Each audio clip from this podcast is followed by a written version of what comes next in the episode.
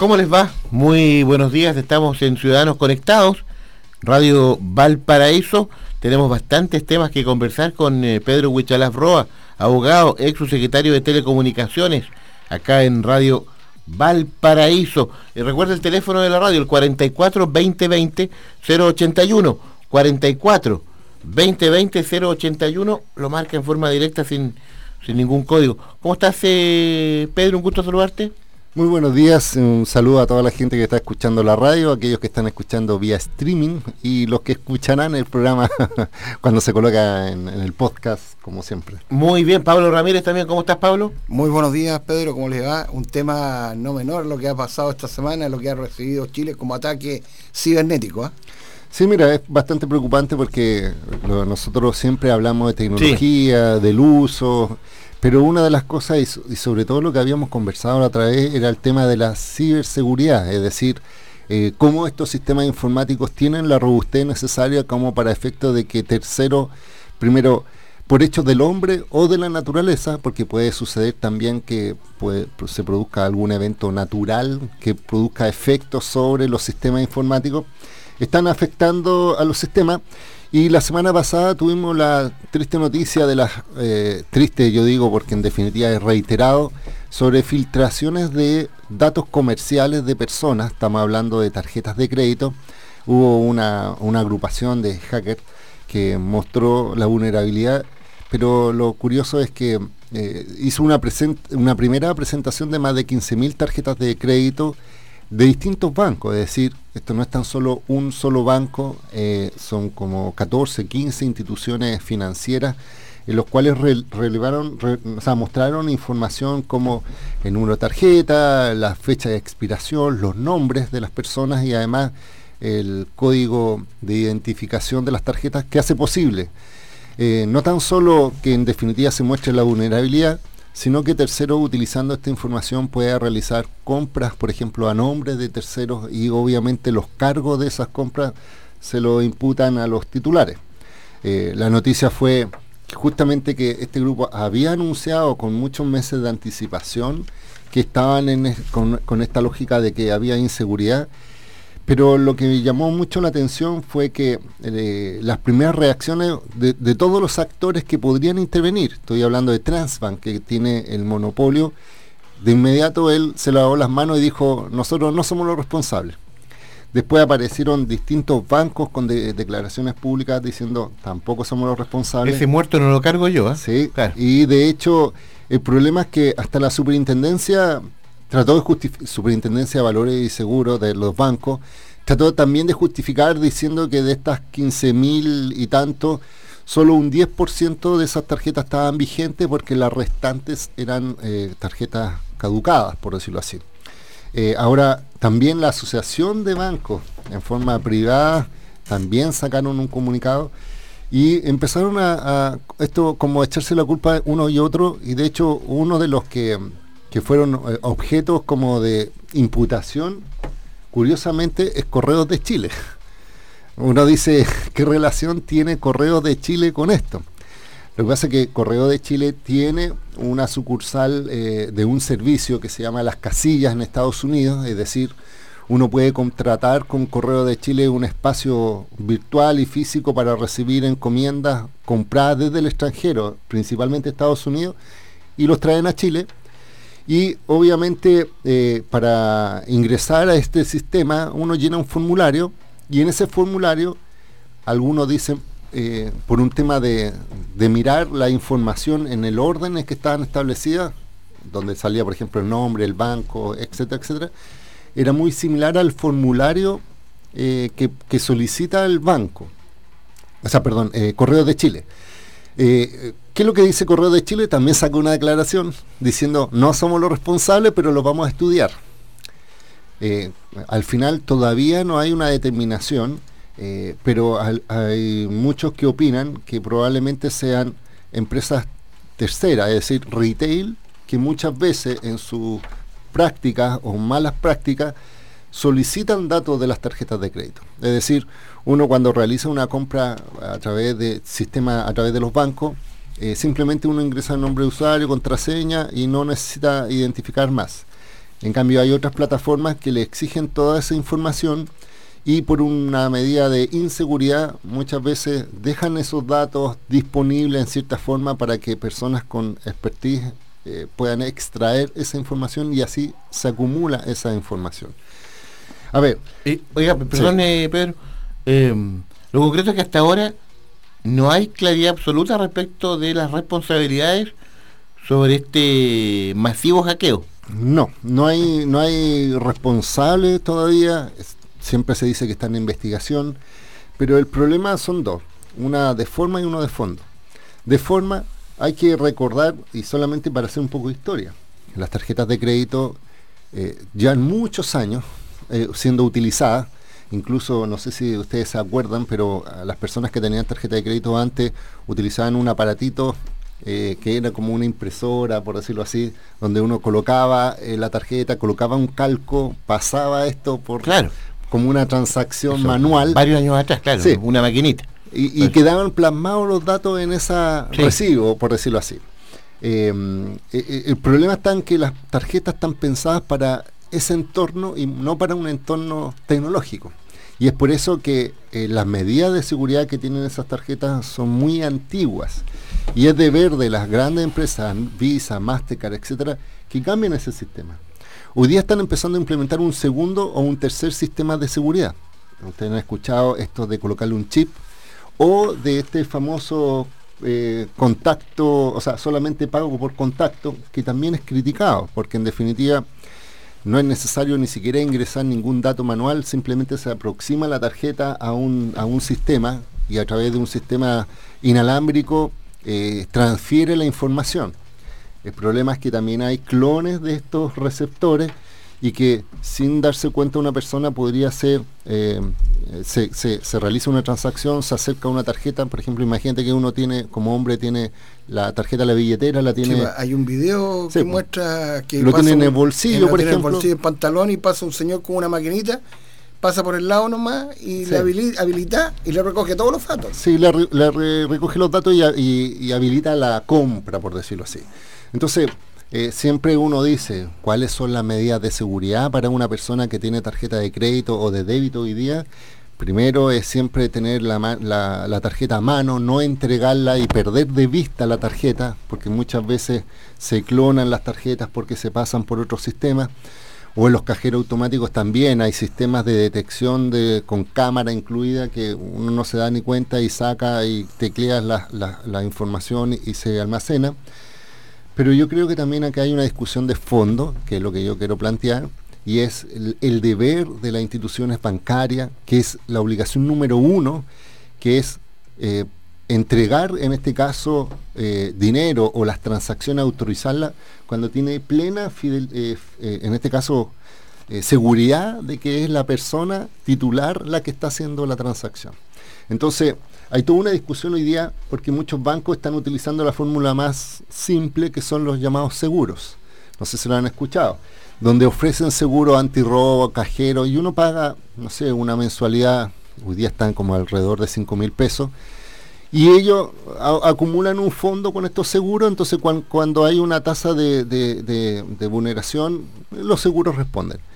Pero eh, hay sentencia incluso de la Corte de Apelaciones incluso de la Corte Suprema que eh, una persona, o sea, el banco le cobró a una persona una transacción no autorizada y, no, y que no tenía seguro, y el banco trató de, de, desligarse de la responsabilidad diciéndole, bueno, pero él no contrató el seguro, y la Corte le dijo, esto es absoluta responsabilidad del banco y no del usuario respecto a estos usos fraudulentos utilizados esta tecnología.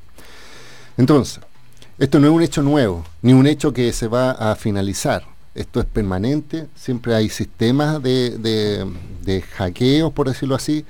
Lo importante es que las personas sepan que, eh, en primer lugar, la responsabilidad es de los bancos, también de, las personas de tener, obviamente, el cuidado de sus datos, pero en definitiva las tecnologías hoy día han variado de tal forma de que si no es por una u otra forma, eh, pueden haber estas vulneraciones. Y algunos decían, ¿Cuál es la primera reacción cuando existe este tipo de hackeo? ¿Cambiar la clave de, la tarjeta o del banco? No, porque en definitiva eso es para acceder a, la cuenta del banco.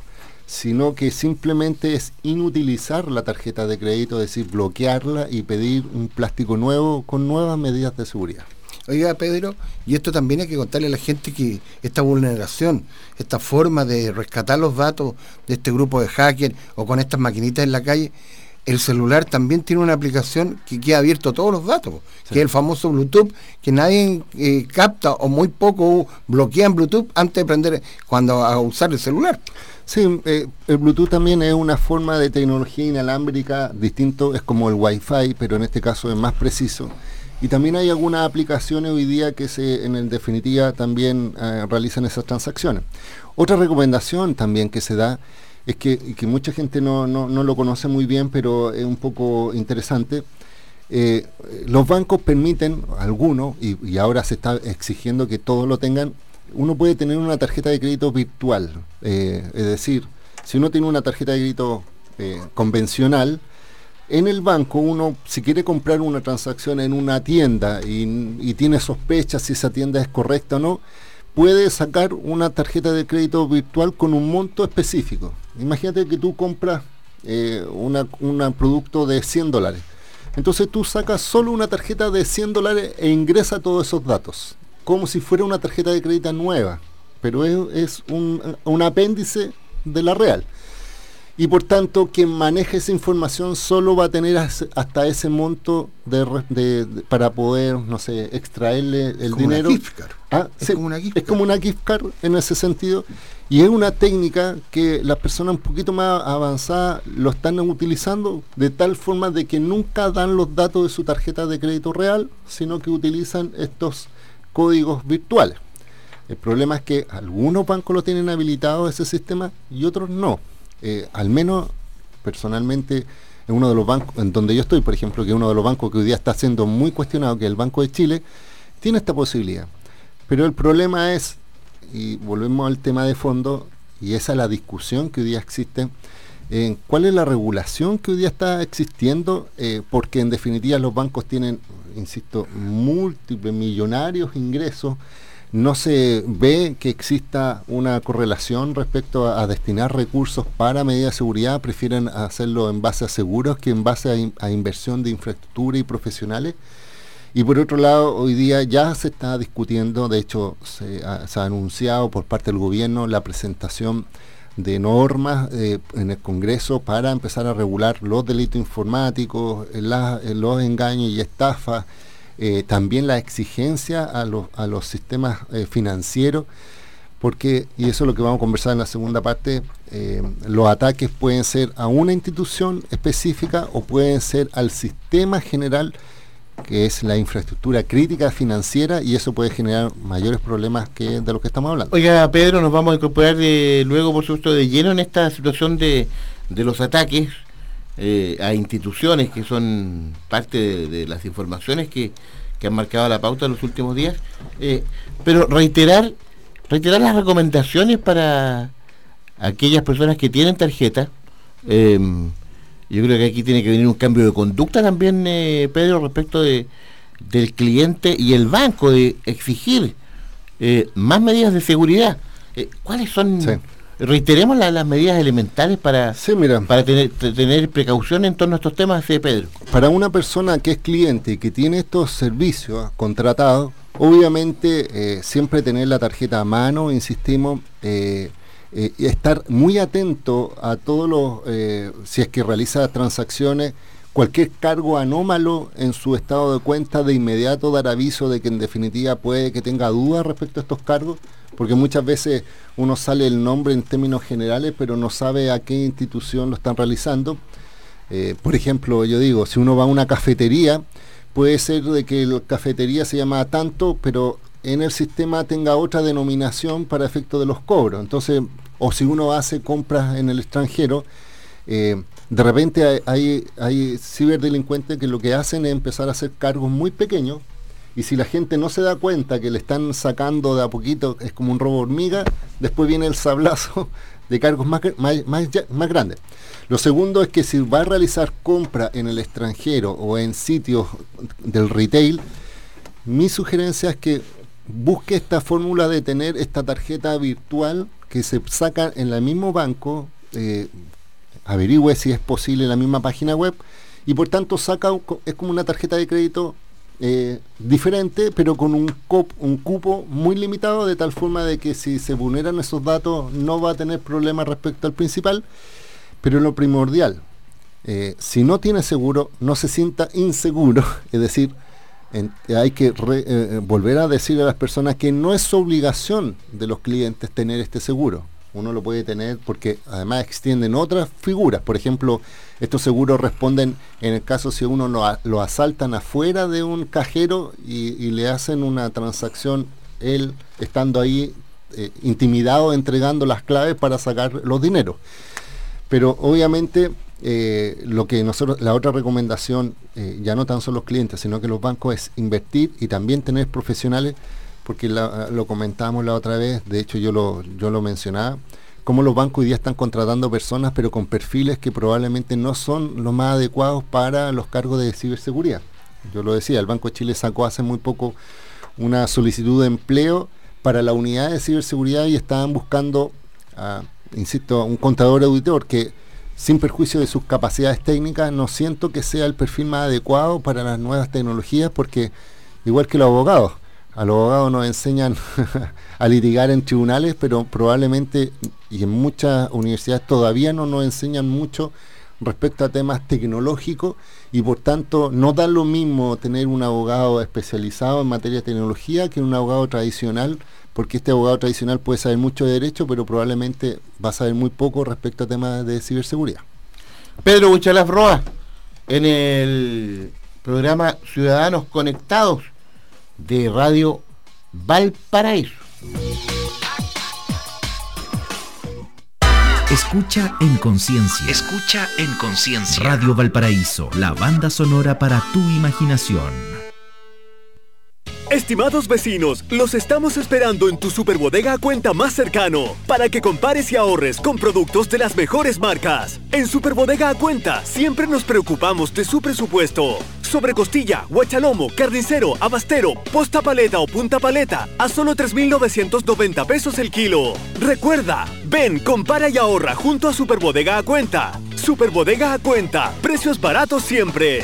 Precios válidos del 19 de julio al 1 de agosto del 2018. Porque los mejores momentos empiezan en casa. No esperes más. Llegó el momento de tener casa propia con Casa Nuestra. Casa Nuestra es su alternativa en financiamiento para que adquieras tu casa o departamento nuevo o usado de hasta 2.000 unidades de fomento a través del leasing habitacional con subsidio automático garantizado y con crédito hipotecario hasta 2.500 unidades de fomento. Contacto fijo, teléfono 32 350 9690 y teléfono celular 991 380 874, calle Blanco 1215, oficina 1103, edificio Nautilus, Valparaíso.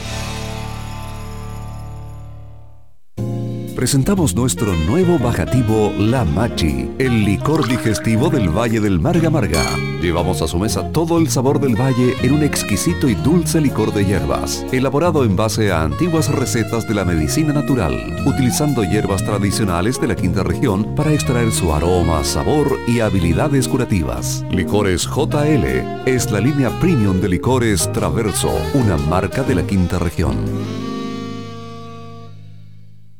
Juntos podremos salvar más vidas. El código azul se activa en las regiones de Valparaíso, Coquimbo, Metropolitana y Biobío cuando el clima pone en riesgo la vida de las personas en situación de calle. Si ves a alguien que necesita asistencia, acércate para poder identificarlo. Alerta a través de la página códigoazul.gov.cl y ayuda con abrigo, comida o traslado a algún refugio. Este invierno, mantente atento a las caras de la calle. Chile, lo cuidamos todos. Ministerio de Desarrollo Social, Gobierno de Chile. Gran campaña de invierno Sonríe con confianza con Clínica Risus. Consiste en prótesis a bajos precios entre 70 mil y 130 mil pesos realizadas por odontólogos. Clínica Risus. Estamos cerca de usted en pleno centro de Valparaíso. Prat 749, segundo piso, teléfono 32 222 0929. Búscanos en Instagram y Facebook y conoce nuestras promociones. Clínica Risus, más cerca de la mujer porteña.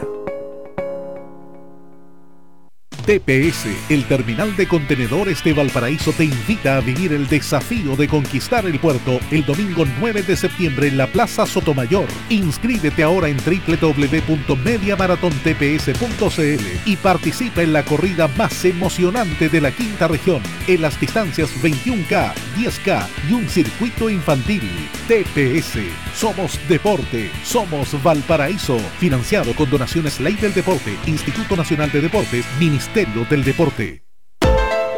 En Codelco Ventanas estamos felices de entregarles una excelente noticia, pues en el año 2017 se registró la más baja cifra de emisiones al ambiente en la historia de esta división, disminuyendo en los últimos siete años en promedio un 52% del total de nuestras emisiones. Esto se logró gracias a los más grandes proyectos ambientales que empresa alguna haya construido en la región con una inversión de 159 millones de dólares, porque en Codelco Ventanas juntos vamos construyendo un mejor futuro. Clínica Red Salud Valparaíso te ofrece 20% de descuento en copago en exámenes de imaginología, escáner y resonancia. Pago a través del sistema IMED. Atención en nuestra unidad de exámenes, Avenida Brasil 2350, entre Avenida Francia y Calle San Ignacio, frente a Metro Estación Francia. Para mayor información y condiciones, visita la página web www.clínicavalparaíso.cl. Clínica Red Salud Valparaíso. Mejor salud para Chile. Si comprar en verde es bueno, comprar en blanco es mucho mejor. Autorepuestos MB, muy bueno, muy barato. Afinamiento y mantención para su vehículo. Pastillas de freno, baterías, ampolletas, lubricantes, aditivos, filtros y accesorios. Autorepuestos MB, Blanco 1265, local 2 y 3, teléfono 32-292-1061, Quilpué. Son los datos del comercio de la calle Blanco en Quilpué. ¿Qué quiere que se aprenda de su lengua y cultura indígena en las escuelas? Participe en la consulta indígena de educación a partir de julio de 2018. Más información en consultaindígena.mineduc.cl. Kunsa Artojeta, Sanakaoimata, Huawanaja y Atintañaps Munta, Consulta Indígena de Educación, Pahuaranca, Tunga Kimsacalconi, Ucaro Purimaya. Suma y Atiñataki, Consulta Indígena.mineduc.cl, Ucaro Mantamaya. Ministerio de Educación, Gobierno de Chile. Son las 11 de la mañana con 31 minutos. El poder de los que saben escuchar. La banda sonora para tu imaginación. Radio Valparaíso está presentando Ciudadanos Conectados. Conduce el abogado Pedro Huichalaf Roa, ex subsecretario de Telecomunicaciones del Gobierno de Chile.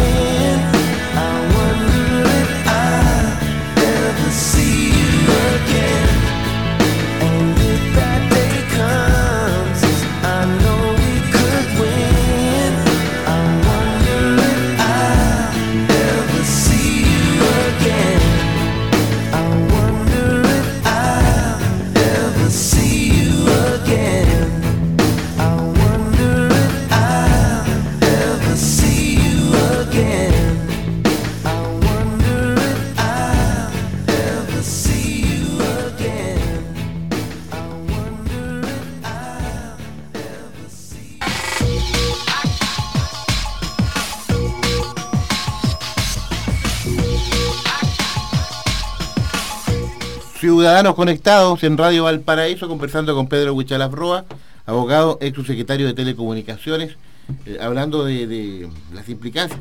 Hay, hay toda una, una teoría, Pedro, respecto de que eh, aquí no solo eh, los que están atacando, o los hackers, no solo tienen como objetivo el sistema bancario, financiero, sino que también se pueden dar en otras instancias, que es una particularidad de de lo que ha ocurrido en los últimos días a propósito de este ataque a las personas con tarjetas de crédito. Eh, ¿Cuál es la, realidad de, estas teorías, eh, Pedro? Sí, mira, efectivamente, tal como tú mencionas, eh, muchas veces uno asocia al tema de vulneración, hackeo, a una persona que está detrás de un computador en forma anónima y un poco maliciosa realizando transacciones.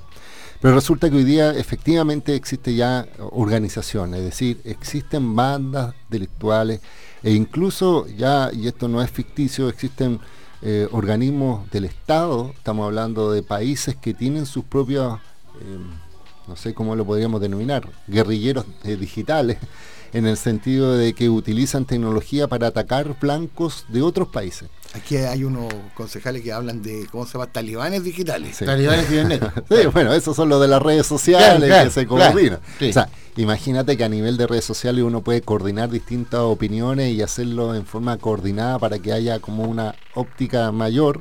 Imagínate que en el, en el extremo ya más de, de países esto se ve.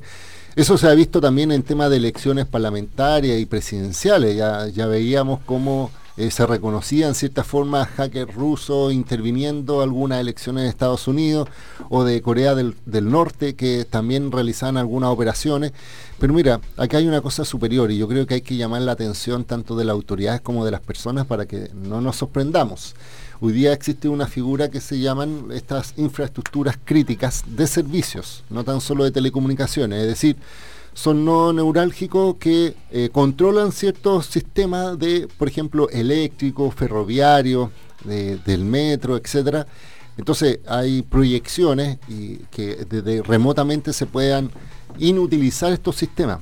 De hecho, hace muy poco estuve leyendo una información de que un barco petrolero norteamericano colisionó con otro y una de las teorías es que fue controlado remotamente este barco petrolero con la intención de colisionar con el segundo barco y, lo hicieron a través de Internet, a través de las vulneraciones de los sistemas. Quiero dar un, poco ejemplos que hoy día están ocurriendo, y de hecho no, es menor. Este mismo grupo de hackers que eh, anunció la vulneración de, de 14, 15 mil tarjetas de crédito, hoy día mandó una nueva alerta y dijo a Chile especialmente que cuidaran el sistema interconectado de electricidad porque en definitiva eh, podría ser un blanco también para ellos. Es decir, en teoría eh, podría suceder que si estos sistemas interconectados eléctricos estén asociados eh, sin medidas de seguridad máximo, podrían permitir que remotamente tuvieran acceso y, por ejemplo, pudieran apagar el sistema de interconexión y, por tanto, producir apagones a, nivel nacional o regional. Es, es, bastante curioso de que se hizo este anuncio como las 6, 6, 7 de la tarde de ayer y en la noche sucedió un apagón. Terrible apagón. En, la zona alta de, Santiago. Eh, según en él eh, fue producto de un incendio y no tiene mm. relación con sistema, pero, pero no hay que descuidar porque podría suceder. Pero hoy día pasó otra cosa que también llama mucho la atención. En la mañana hubo problema en el metro porque los sistemas en Santiago, en Santiago porque los sistemas de tótem, es decir, eh, donde uno carga las tarjetas para efectos de ingresar al metro, estaban todos inutilizados. Y el problema mayor se radicó en la línea 6 del metro. ¿Por qué la línea 6 del metro y no respecto a la otra? Porque hoy día la línea 6 del metro no existen cajeros humanos que hagan transacciones y solo están estos tótem. Por tanto, todas las personas que iban al, al metro en la mañana sin eh, carga en el VIP, no podían ingresar al metro porque no porque el sistema estaba caído. Entonces, es una de las líneas más automatizadas que hay en el metro. Y una de las más modernas. Entonces, mm. y además, ¿quiénes y, de hecho el eh, se juntó con, el, con la ministra de Transporte y Telecomunicaciones y el responsable Sonda, una empresa de, tecnología que es la misma, hay que dar un, anuncio en la que el ministro de, Salud tenía algunas acciones, que también maneja FONASA y que maneja otra. Entonces imagínate que una gran empresa tecnológica que tiene un gran monopolio de distintos sistemas críticos, es decir, de transporte, de FONASA, de otros sistemas de salud. El día de mañana, imagínate que Sondas también está en electricidad y si se encuentra que existen vulnerabilidades en esos tipos de desarrollo, eh, cualquier organización podría tener acceso a estas eh, macro organizaciones y por tanto producir efectos eh, en la población real, tangibles, no tan solo que sientan que se salieron dinero de una u otra cuenta, sino que efectivamente se apague la luz, que no puedan subirse al transporte público, que, que hayan problemas. De hecho, hay un, un caso eh, que está detallado en la historia respecto a unas plantas de uranio en Irán que también fueron hackeados y eh, remotamente. Y esto es tan así, y esto no es paranoia, se lo digo realmente. Recién ayer leí que el, que el, gobierno mandó un instructivo de seguridad a todos los servicios públicos donde le dice a los funcionarios que ya va, eh, hay una prohibición para que en aquellos servicios públicos que tiene data center, que uno pueda eh, con un pendrive acceder a esos... No puedes eh, usar pendrive. no puedes hoy día, en este momento, por una instrucción presidencial, con un pendrive meterte al data center de una institución porque obviamente esta infraestructura permite acceder a través de las redes, pero también de forma física, a través de un pendrive. Hay que, contar también que todos los pendrives traen un que se le llama un espía en su interior. a veces son malignos y otros son benignos. no todos los, estos espías son de buena de buena crianza. Entonces, ¿qué es lo que quiero decir? O sea, hoy día Imagínate, si, y esto no es, no es tan público, a mí me llama la atención de que no se, que no se repercuta en otros centros de data center. O sea, si hay una exigencia del gobierno de que no se puede acceder con un pendrive, ¿por qué no se hace extensiva esa obligación a data centers eh, privados que manejan mucha información de sistemas bancarios, de sistemas, no sé, comerciales? Eh, son prácticas que, en, muchos países ya están implementados. De hecho, solo para hacer un recuerdo, en Estados Unidos, por ejemplo, eh, el gobierno prohibió ciertos software eh, de otra empresa, de Casper, que como habíamos dicho, prohíbe que el ejército tenga incluso celulares de una marca china, porque en definitiva para ellos son medidas de, seguridad. Entonces yo creo que hoy día, si están ocurriendo hechos como corte de luz, eh, se están produciendo estos hechos de, de caídas del sistema Transbank, yo creo que tenemos que tener una mirada mucho más amplia y, ojo, eh, también me mostraban hace muy poco un reporte porque se puede visualizar cómo se atacan en, cierta forma distintos países y Chile estaba en segundo lugar en los países que estaban hoy día siendo atacados eh, cibernéticamente. ¿Y cuál es el problema de todo esto? Voy a ir más al fondo.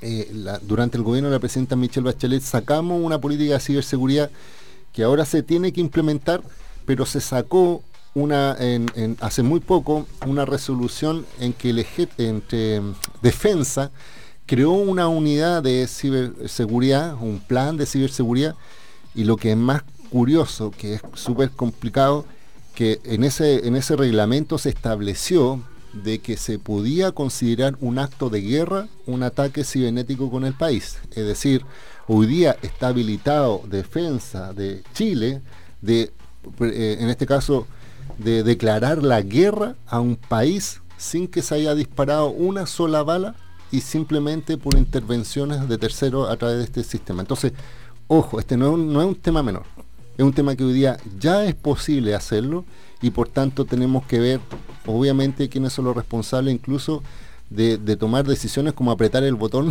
sin que en definitiva haya ni siquiera una invasión, ni siquiera una... Pedro, lo que usted está diciendo acá, que este es un tema de seguridad nacional. Sí. Y un tema de, eh, incluyendo el interconectado, las empresas de celulares.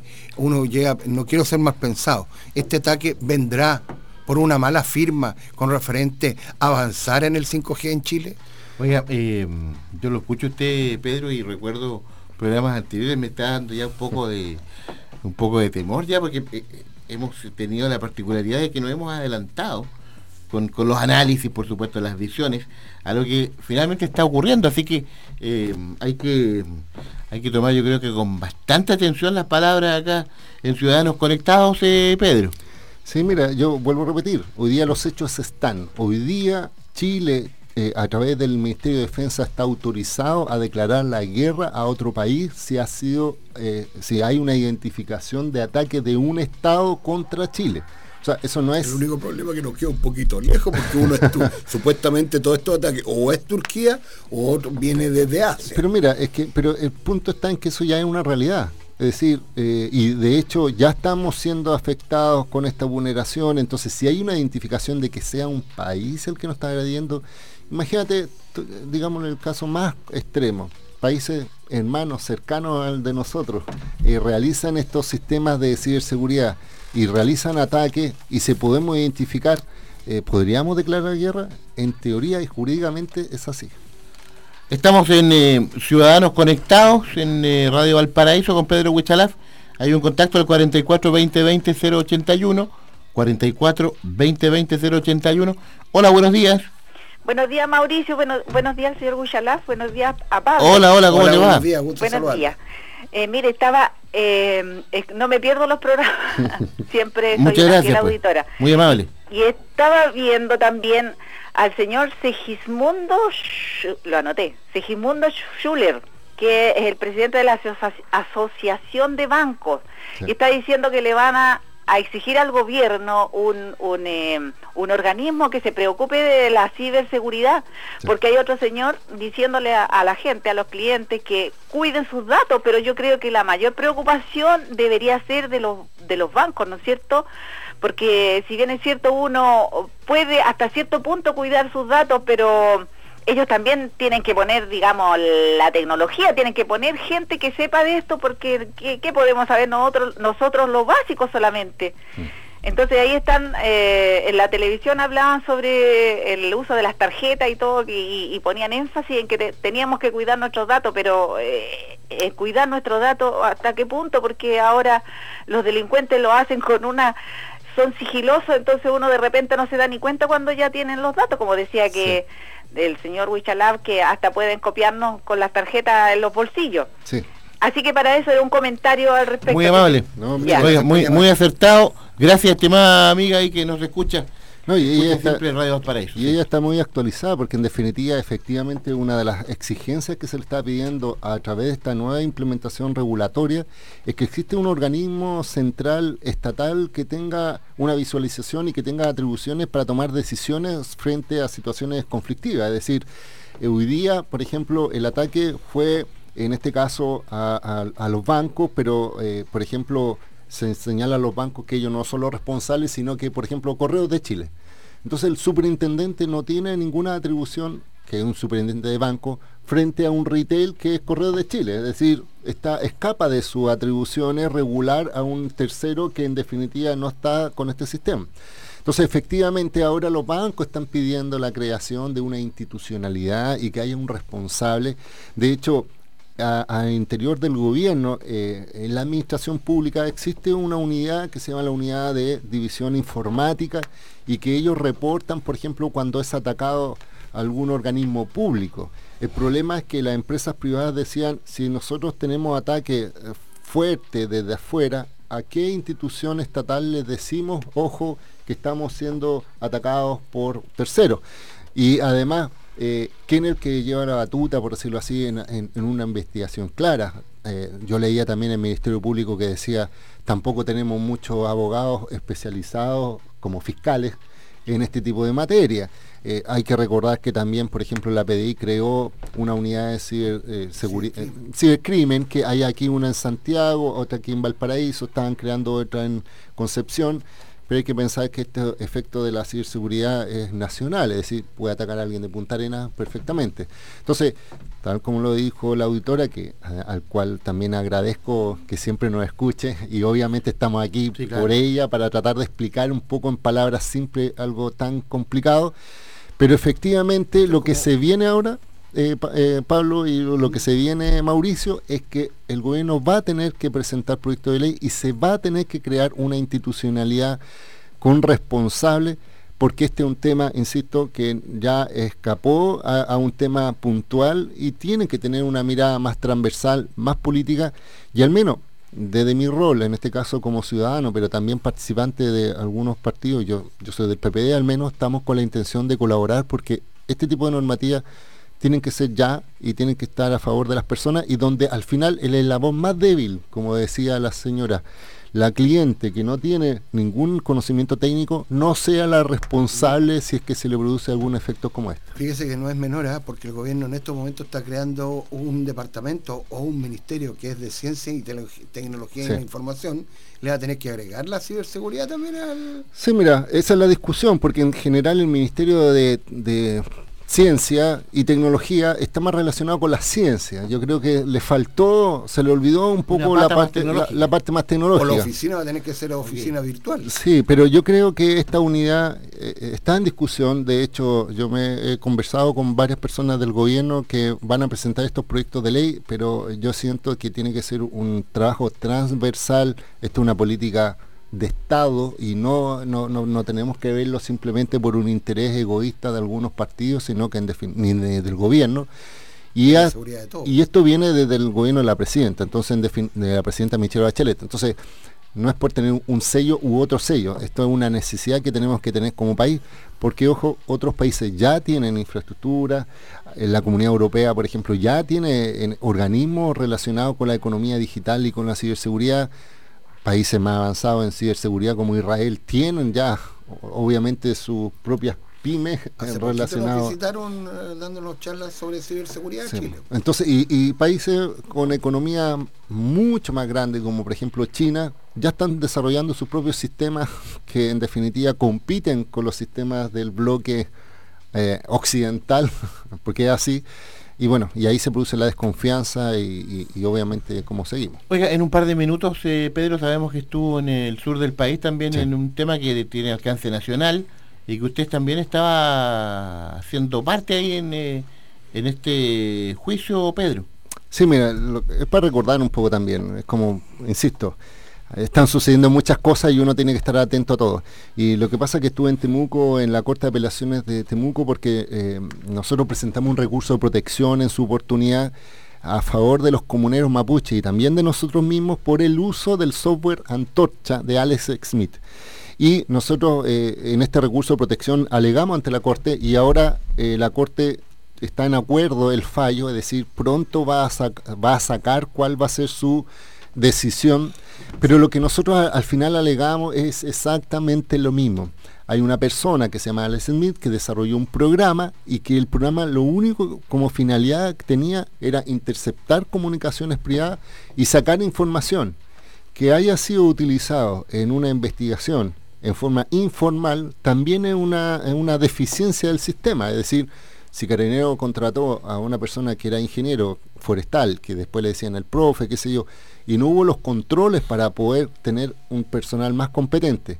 Pero además hay una inseguridad respecto al software, es decir, qué tipo de tecnología está usando y para qué fines, es que nosotros presentamos este recurso de protección diciendo, ojo, eh, corte, le estamos pidiendo que invalide ese software, que no lo pueda seguir utilizando, que no lo use nunca más, porque, insisto, ese software tiene por único y exclusiva finalidad interceptar comunicaciones privadas, violar nuestra privacidad y por tanto está vulnerando garantías constitucionales sin que exista un fundamento.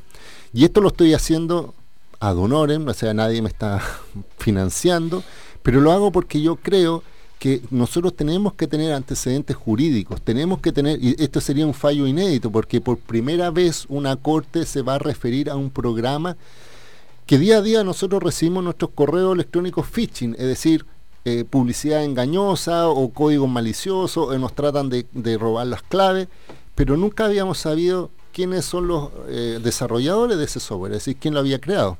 Ahora tenemos la constancia de que hay una persona que lo realizó y que incluso lo utilizó contra un grupo, y esa es mi, también mi segunda posición, lo presentaron contra un grupo eh, de pueblo originario, o sea, ese único y exclusivamente sus blancos eran mapuche, entonces también hay una discriminación contra un pueblo originario del cual yo me siento parte por, mi apellido, pero también por mi idiosincrasia, entonces yo no creo que el Estado tampoco tiene que avalar, pagarle a una persona, comprar, entre comillas, un software, si es que lo haya comprado o no, no hay constancia de eso, o que utilice una aplicación, porque el día, hoy día son los mapuches, pero el día de mañana puede ser la señora que nos llamó, el día de mañana puede ser un parlamentario. Entonces, en definitiva, yo siento que hay que tener responsabilidad y es por eso que exigimos que hayan personas que tengan conocimiento, que hayan jurisprudencia y en definitiva también, pero parte de esto, la conciencia de la ciudadana de a pie, que existen esta herramienta y por tanto que tener las precauciones necesarias. Pedro Huichalaf Roa, Ciudadanos Conectados, gracias Pedro por esta conversación de extrema actualidad y gracias por estar con nosotros acá en Radio Valparaíso. ¿eh? Un gusto y ya como lo saben en, Twitter, arroba Huichalaf, en Facebook Pedro Huichalaf y también en, eh, en en internet www.wichalaf.cl. Hasta pronto, Pedro. El próximo lunes, 11 de la mañana, Ciudadanos Conectados. Nos vamos. Ya viene Telmo Aguilar con Dimensión Latinoamericana. Usted continúe junto a la sintonía y a la programación de Radio Valparaíso. Hasta pronto, Pablo. Chao. Chao, chao. Nos vemos. Radio Valparaíso presentó Ciudadanos Conectados, el programa que lo deja al día en todo el mundo de la tecnología y las comunicaciones. Conduce el abogado Pedro Huichalaf Roa, ex subsecretario de Telecomunicaciones del Gobierno de Chile.